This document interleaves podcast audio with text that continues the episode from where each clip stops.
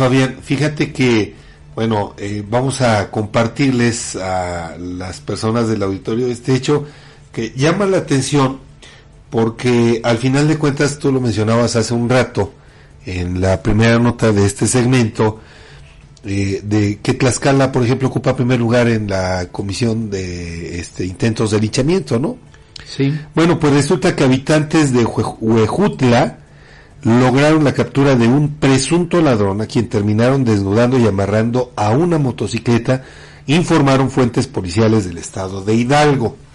Los hechos ocurrieron luego de que este sujeto despojara de un bolso a una víctima, apoderándose de alrededor de 15 mil pesos que había retirado de un banco en el centro de Huejutla.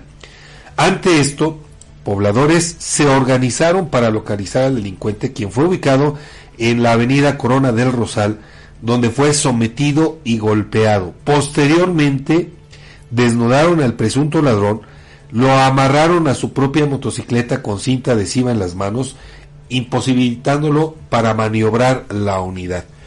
Finalmente, el sujeto fue localizado por la policía local, la cual procedió a trasladarlo al área de retención primaria. Y este tipo de actos de justicia por propia mano, recordemos, son riesgosos.